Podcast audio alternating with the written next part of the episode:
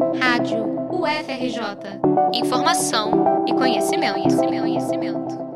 Dados do Cadastro Geral de Empregados e Desempregados, CAGED, expõem a tragédia da pandemia da Covid-19 no Brasil.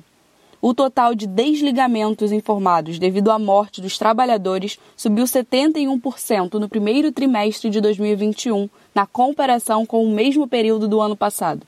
O cruzamento das informações foi divulgado em boletim do Departamento Intersindical de Estatística e Estudos Socioeconômicos, o DIEESE. Os números são particularmente significativos, porque a primeira morte pelo novo coronavírus só foi registrada em março de 2020. Ou seja, a diferença é resultado direto do grande número de vítimas da pandemia. No topo das profissões mais afetadas no período estão trabalhadores que atuam na linha de frente do combate ao coronavírus. O desligamento de médicos por morte triplicou, saltando de 25 no primeiro trimestre de 2020 para 76. Já o de enfermeiros mais do que dobrou, passando de 25 entre janeiro e março do ano passado para 54. Outros serviços essenciais também foram duramente afetados, com números totais ainda mais expressivos.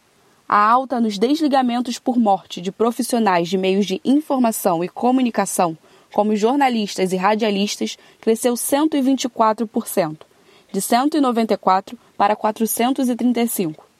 Na educação, com a reabertura da maioria das instituições privadas de ensino este ano, o total de mortos também mais que dobrou, saltando de 465 para 961. Também houve percentuais expressivos de aumento entre profissionais de serviços de eletricidade e gás, atividades financeiras e seguros, administração pública, defesa e seguridade social, transporte, armazenagem e serviços postais e atividades imobiliárias. O levantamento do DIEESE mostra que o estado do Amazonas teve o maior aumento de desligamentos por morte, com um salto de 437%. Vale lembrar que os dados do CAGED se referem apenas ao mercado formal. Especialistas afirmam que o maior número de vítimas da Covid-19 está entre os trabalhadores informais, como os entregadores de aplicativo. Reportagem de Caroline Nunes para a Rádio UFRJ.